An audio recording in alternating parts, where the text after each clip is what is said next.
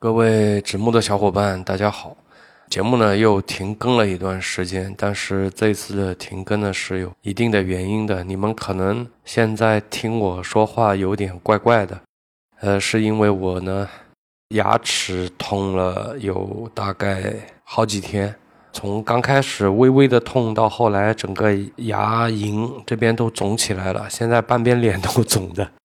所以刚开始的时候呢，就是不能吃东西，啊，就不能咬，所以就只能喝喝麦片，然后喝喝粥，然后再到后面呢，更严重一点了，说话又有点漏风，就嘴巴抿不抿不拢，说话也呼噜呼噜的，有点漏风，所以在这种情况下是没有办法录节目的，啊，后来就因为我这是我第一次啊，人生第一次牙疼。我以前就听说过，说牙疼不是病，疼起来真要命。这下我是深刻的体验到了什么叫疼起来真要命。后来疼的有点扛不住了，就半边脑袋都跟着疼了，所以就去了一趟医院啊，然后医生检查了一下，呃，万幸啊，不是蛀牙，是牙周炎，所以配了点消炎药，现在在吃。今天呢？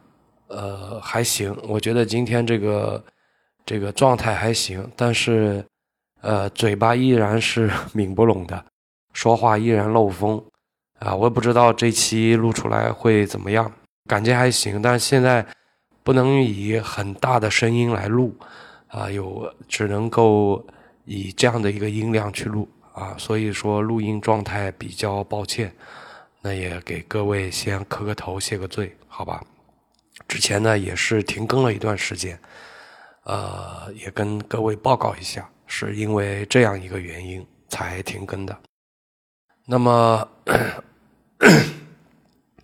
那么我们回到正题啊，今天聊什么呢？今天我们聊的一个问题，可能是很多小伙伴比较在乎的一个问题啊，就是流量这个问题啊，咱们都是做电商的，是吧？如果说啊，电商是一棵树，那流量就是水，对吧？树少不了水，那么人也少不了空气。所以说，流量是所有电商从业者首先第一个要考虑的问题，不管是线上还是线下吧。其实流量是最关键的一个问题。这个问题为什么要放在这一期聊呢？是因为我发现评论区啊有一个小伙伴，他问了很多次这个流量可咋整。我估计他是在做电商的过程当中遇到了一些流量的问题。我一开始呢，我没有马上去回答这个问题，是因为我觉得吧，这个问题我说话直接一点啊，我觉得这个问题不是一个特别好的问题。我觉得一个特别好的问题，它是有针对性的，并且是可回答的。我觉得这个问题不太好回答，因为太大了这个问题。因为我是炒股的啊。我以股票做个比方，呃，今年有很多人也炒股了，对吧？因为我看了数据啊，今年大概有两亿的股民。那么我们去掉七老八十，那我们也不要小看七老八十的老人家和那个呃咕咕落地的小孩子，对吧？那剩下的，我觉得有支付能力的人，好多人都在炒股了。这就好比一个新股民去问一个老股民，怎么去找到蓝筹股？怎么去发现白马股？差不多，你就是差不多去问一个老股民这样的问题。你叫老股民怎么回答你？这种问题，如果有人能回答，我觉得他应该是很牛叉的，对吧？差点蹦了一个不该蹦的字出来。所以，啊啊，我只能在这期节目里讲一些简单的道理，根据我的想法吧，把这期节目给做了，好吧？一个做电商的到底怎么去搞流量这个问题，我不一定会给出一个特别特别精准的答案，或者说很多人觉得有用的答案啊，但是我会尝试的去给到一个考虑这个问题的一个路径。前段时间呢，我刷到了一个新闻啊，是完美日记啊，二零二零年成长比较快。它呢完成了五十二点三亿的一个 GMV，同比增长呢是达到了百分之七十二点六，呃，这个成绩单非常非常非常的漂亮，对不对？五十二点三亿的这个 GMV 呢，也是他在前一年定的一个小目标。但是呢，吹牛逼谁都会，对吧？能把牛逼变真，这个就不多了。实际上，完美日记是把他吹的这个牛给补上了。光看这么一个新闻，我们觉得完美日记牛，对吧？但是我们应该深挖这个新闻的下一层。我看到过一些。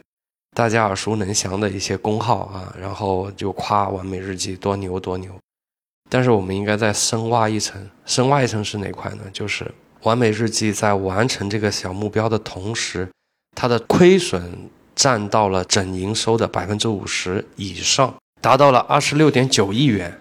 好比说你做了一百块钱的营业额，啊，你是拿五十块的亏损去做到的，啊，差不多是这样一个情况。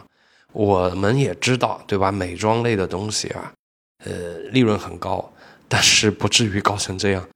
那为什么会亏了这么多钱呢？对吧？啊，做了五十多个亿的营业额，亏了二十六点九亿啊，是因为它的营销费用达到了三十四点一亿。呃，作为一个互联网起家的品牌，它的营销费用达到了三十四点一亿，是什么概念？我们只能说是简单的理解，而不是精准的理解啊。就是说，他拿着这个三十四点一亿去做了什么呢？做了各种各样的活动，做了各种各样的引流，也就是说，他拿了三十多个亿去买流量了，可以这么简单的认为吧？没有太大的毛病啊，肯定不精准，但是没有太大的毛病，所以。啊，我们回到刚才那个问题，就是一个电商人该怎么去搞定流量这个问题。最简单的回答是砸钱，但是我相信，如果如果我这样去回答这个问题，估计要被喷的，对吧？所以所以不能这样回答。但是你看，强大如完美日记，它依然还是没有办法，只能拿钱去买。那么，作为口袋里没几个子弹的我们该怎么办呢？这里我先说说我自己啊，呃，我们以前，因为大家知道，老听众知道，我以前也是做电商的，对吧？我算是一个老卖家吧，做了有将近十年了。我们以前为了打一个爆款，当然预热是在四月份开始，对吧？做一个预热，然后为下半年做准备。啊，我们也会做战略性的亏损，那么大概会亏多少钱呢？呃，我记没错的话，最厉害的一次我们亏了一百多万，就这么亏下去了，所有人压力都非常的大。如果说在那一年下半年那个款没起来，我们估计就是卷铺盖走人，关厂随桥动，基本就这个节奏。即便是在那个年代，在淘宝一统天下的年代，我们为了拿到头部的流量，我们依然要去，呃，拿出很多的资金来换这个流量。纸木学堂全新升级了，现在你只要搜索微信小程序“纸木学堂”四个字，就可以看到我们整合分享的各个学院的付费课程，同时也有我们纸木原创的系列课程。做电商直播的过程中。有任何问题，你也可以添加小程序首页的微信跟我们进行交流。在纸木学堂，你可以跟我们一起学习进步。那么放到现在呢？其实大家都知道，流量开始分散了，所以淘宝的流量已经不再像以前那么多了。在这样的一个情况下，我们想要拿到呃一个非常非常大的流量是非常非常困难的。实话实说，就是这么一个情况。现在。如果有人或者说有什么老师告诉你啊，你只要用什么什么办法啊，你就能得到什么什么流量，我可以负责任的在不怕得罪人的在这里告诉你，这都是骗人的，好吧？如果有这样的方法，没有傻子会去烧三十多个亿，我们当年也不会傻到了去承担这么大的一个心理压力，垫了那么多钱进去，在前期做了这样的一些亏损。很多人给大家看到的都是自己最漂亮的一面，看到的是什么呢？比方说双十一的时候，我给你看一下，啊，我的这个大屏那个成交金额不断的在那里跳，啊，最后成交了一个多么多么大的一个 GMV，是吧？这个是大家都愿意拿出来晒的，但是大家不太愿意拿出来晒的，或者说大家没机会拿出来晒的是什么呢？是你在双十一之前，你资金链已经断掉了，啊，所以一将功成万骨枯，这个踩在下面的枯骨啊是没有机会出来说话，也没有机会出来显摆的，所以大家看到的都是那些幸运的，还能站在那儿的，还能跟你吆喝说话吹牛的那些人，是大家所看到的。但是你不要被这种表面的现象所蒙蔽了，这个不是说呃成功率那么高的，所以这种方法我们也不是特别推崇。呃，聊到这儿，好像我把天聊死了，对吧？就是说，你看那个大商家都是亏的，像我们这种不大不小的也是亏的。那我这小商家，我还有没有路可走了呢？接下来我讲一些。呃，严格意义上来讲，因为电商法实施以后，我相信大家已经在小区的门口或者是商超的门口，对吧？有很多的市场监督局啊，这个居委会啊拉的那种横幅啊，不要刷单，不要被什么电信诈骗等等这种啊。所以严格意义上讲，这个已经放到现在已经是违法行为了啊。但是依然会有很多人去问我说。哎，大海，我这个补补单是吧？我们不说刷单啊，我们说补补单，我能不能呃补点流量出来？或者说，呃，我能不能把我这家店啊，就是盘活？这个问题，其实我回答有一定的风险。啊，对，说到这个点啊，还有很多人去加了小安的微信，是吧？然后呢，呵 呵很直接，第一个问题就是说，哎，小安。你帮问一下黑泽，有没有什么补单的平台呀？我实话实说呢，有有补单的平台，但是黑泽在去年到今年已经被坑了有大概两三次了吧，我不是特别清楚啊，但两次是起码的，因为他也跟我讲了嘛，就是又被坑了，每次被坑，那第一次坑的钱比较多，因为那个时候没经验嘛。不叫没经验，就是我长期在这个平台放，一直这么多年没事儿，对吧？当然，这个平台我们也介绍了一些其他的小伙伴啊，大家也去补。后来，呃，大家也知道这平台出事儿了，是吧？直接被工商和公安把这老板给带走了。啊，这个基本呢，呃，不会说关个关个多少年，不会的，一般就是罚款，啊，拘留也是会有的。呃，但是拘留不是判刑，所以就还好，基本就是，呃，罚款，呃，罚款的金额呢，我也可以给大家在这里唠一唠，因为我，呃，身边有碰到过这种情况啊，呃，比大家想象的会多一点。我这里有认识两个人，呃，以前就是做这种平台的，然后被被逮了，然后就 就罚款，呃，一个是还挺年轻，一个小伙子，九零后。他大概罚了一两霸道的钱，还有一个呢，呃，跟我关系近一点，他呢其实是被迫去做这个的，不是说他想要去做补单这个事儿，而是因为他作为一个三方，帮着多的头部商家在做一些小二对接啊等等这样的事情，不是小商家有这个需求，其实大商家也会有这个需求，包括我们看到的，其实像什么康师傅啊，像什么这种。嗯，我们所认为的这种大品牌的这个店也很多，被全店对吧？清空啊，然后这样的惩罚，呃，都是因为刷单被抓了，所以他当时也是帮着这些商家去干这个事儿，最后很不幸被被联合执法的时候被 被抓了，抓了以后也是罚了一笔，那他还好，罚的不多，大概罚了一辆特斯拉 Model 三这么点钱吧。我们现在要推荐一些平台给到各位的话，其实风险很大。你要这样想，我们是免费给大家去做这样的资源对接，对吧？我们也不会拿他们那边一分钱，也不会收你们一分钱。但是出了事儿可咋整呢？就比如说，我现在跟你打招呼了啊，你这个要当心，因为现在这个平台很不稳定，对吧？你把钱交进去了，万一他什么时候卷钱跑了，这种事经常有。不要说现在，就算是以前，就是，呃，整个平台大家都在补单的这个年代，跑跑路的平台非常多。我相信你们也听说过。那你放到现在，如果再有遇到一个跑路的，你可你可怎么办？你来找我们，我们也很无奈，对吧？所以，所以我们现在基本也就不推荐了，好吧？也请大家理解一下，除非是那些比较老的。就我一看这名字，哎，好像很眼熟，对吧？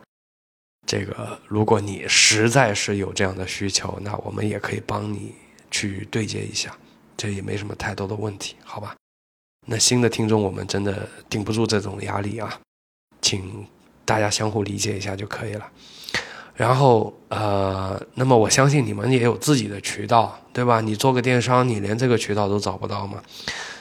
所以我们来回答一个大家经常会问的问题：就我现在我再去做补单，到底有没有用？就这个问题，我们是被问的非常非常多的。我今天在节目里统一回答一下，非常非常简单，有用，有用。就你可以把，比方说我们当年什么黑车呀，把当年什么。玩那个创意图啊那套啊，就把它当成黑科技，但它的生命周期很短。我记没错的话，大概也就一个多月吧，然后就失效了，对吧？后来还有什么白车黑车混合玩啊什么，这种都是掩耳盗铃，你知道吗？就是黑车它本来就被官方给被卡了以后，你加个白车，无非就是判个死缓嘛，对不对？所以这些都是在之前的那些玩法上演变出来的，就后面基本没有太多的那种特别好的玩法。你说刷单是不是仅纯的一个还能够用用的黑科技呢？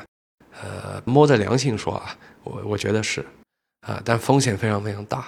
大店啊，我不建议你用啊。如果你就是一个在就是我我不出格的去做一些事儿，我我这个店我也就等死了。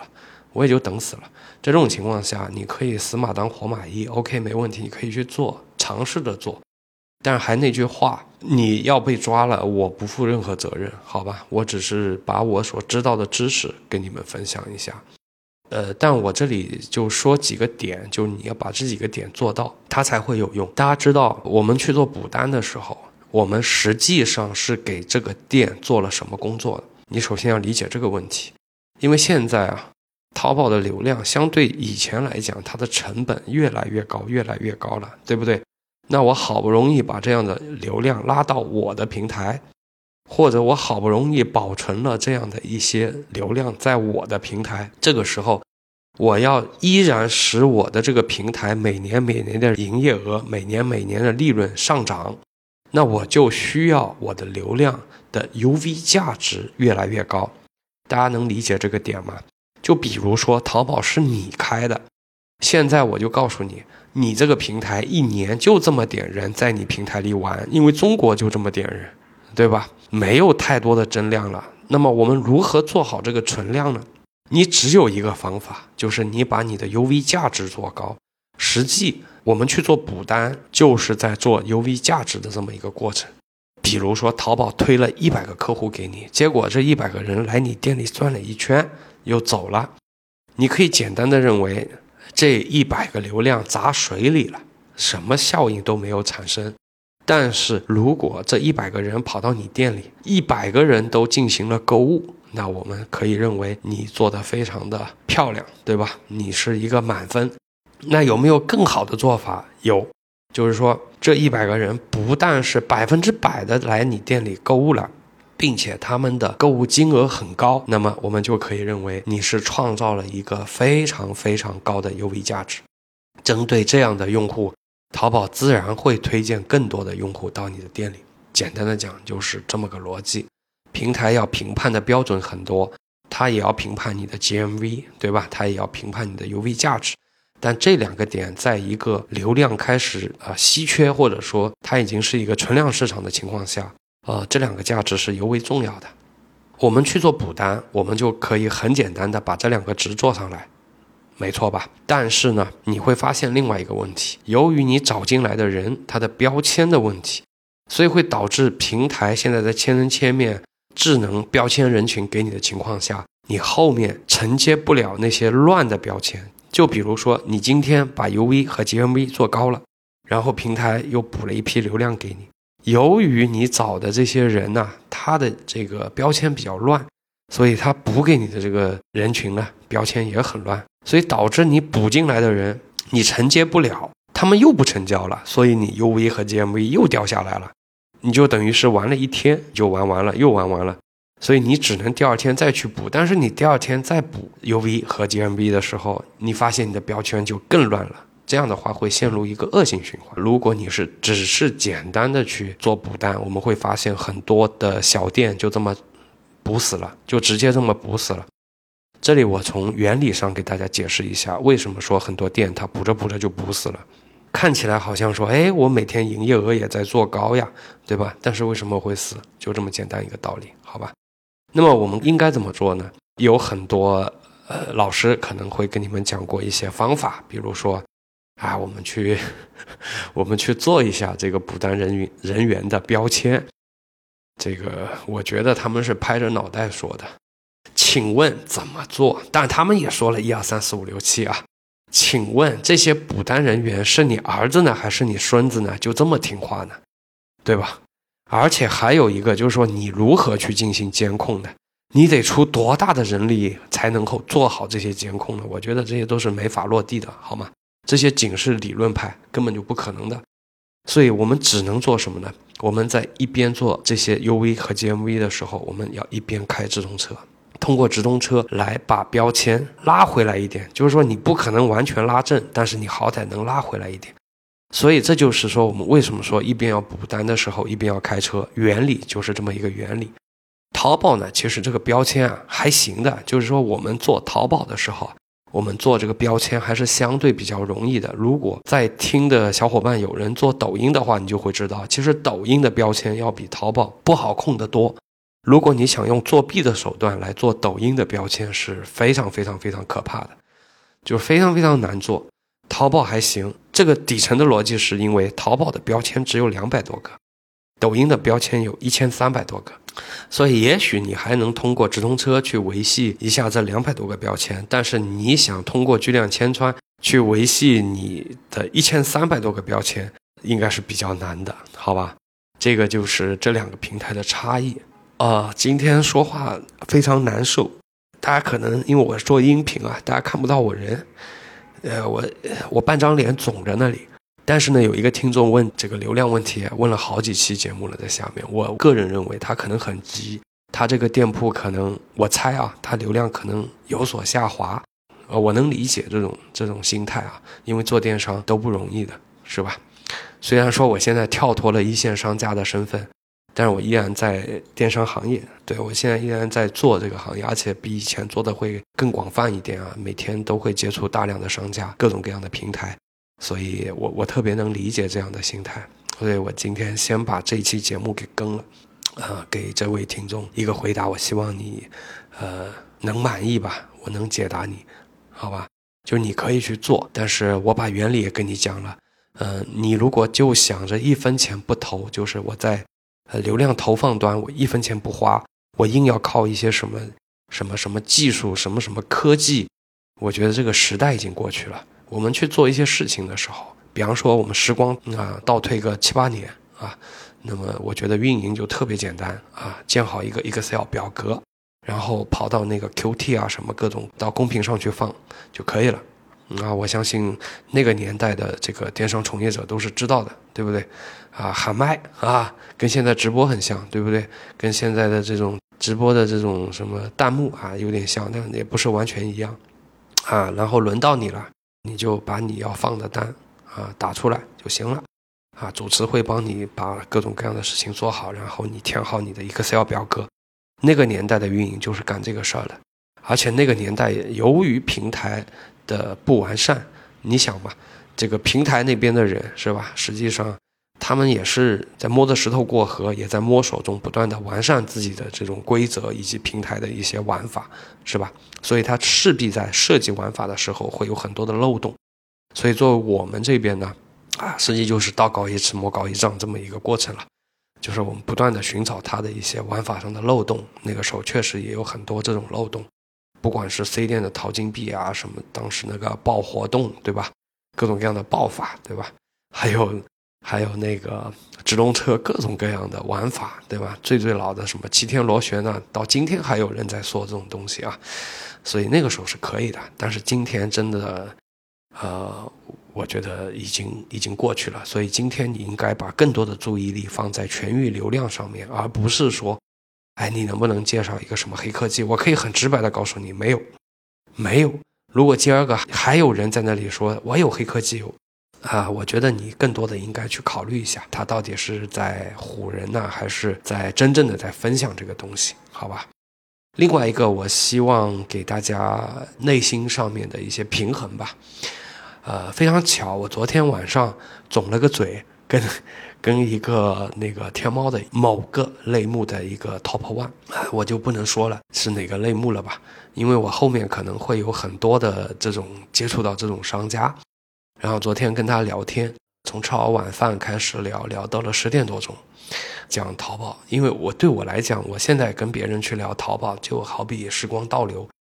因为在过去的两年，对我来讲是至暗的两年，对吧？病着的两年，对我来讲非常非常难受。所以，我也很怀念我以前在一线做电商的这个这个年代。所以到现在我还是在从零到一的一个过程，所以我跟一些淘宝商家我会聊得非常的开心，忘记了时间。他就跟我讲了一个数据啊，他今天依然是这个类目的很小的一个细分类目啊，依依然是这个类目的 top 一，但是呢，他与自己去年前年去比的话，他的流量已经有比较大的下滑了，也就意味着，呃，你不能说是他的问题，对不对？我相信很多做电商的，你们不一定能做到类目第一。所以，当你流量下滑的时候，我觉得很多人会怪自己，是不是我那里没有做好，对吧？是不是我产品出了问题？是不是我运营出了问题？甚至有些人会脑子很乱，说是不是我没有补单，对吧？会这样去想，但实际不是的啊，实际是大环境发生了一些变化。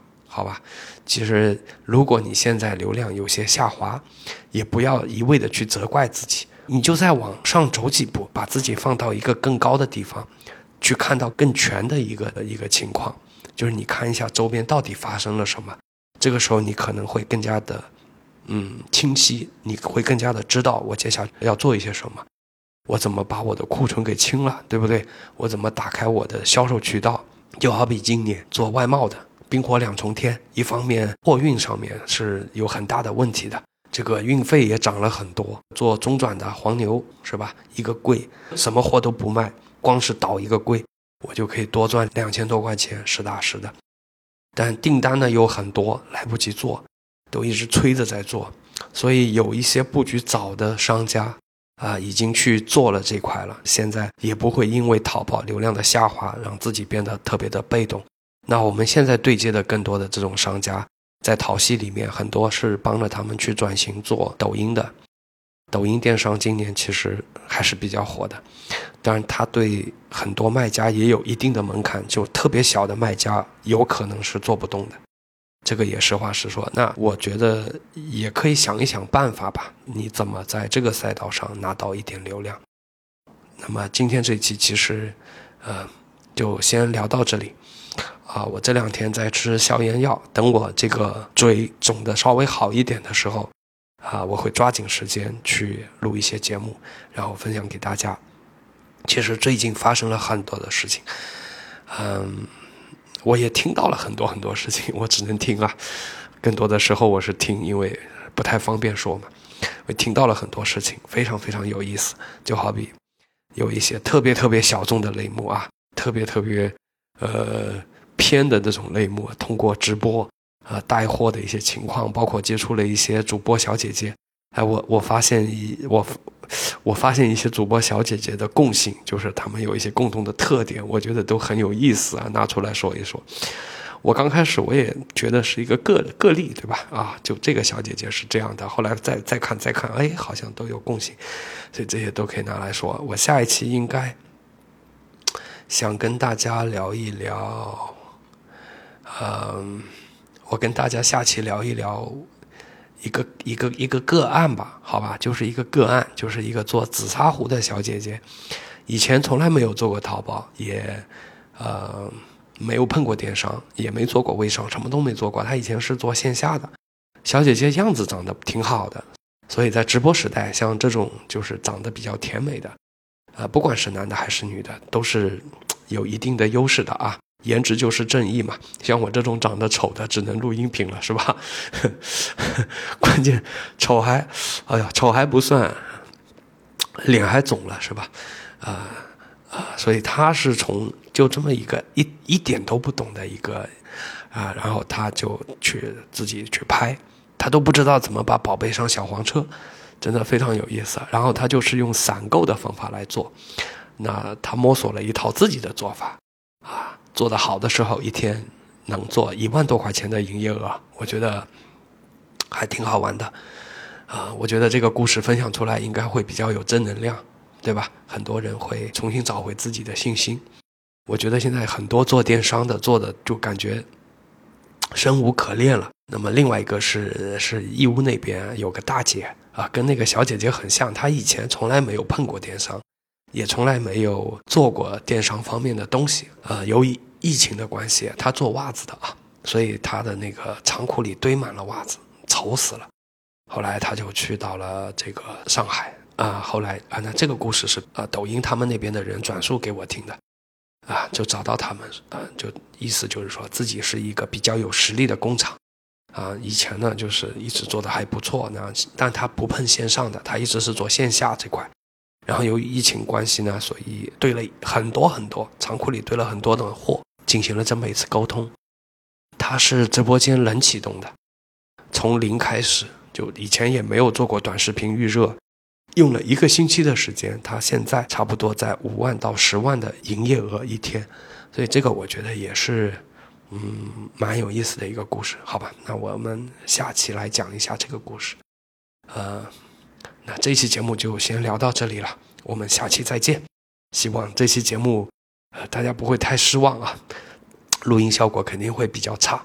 好，拜拜。